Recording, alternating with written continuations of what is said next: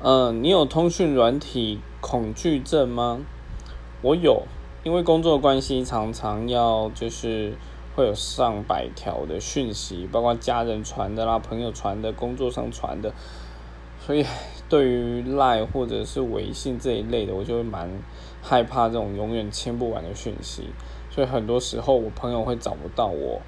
就是他们大概就知道我又被一堆讯息给淹没了，嗯。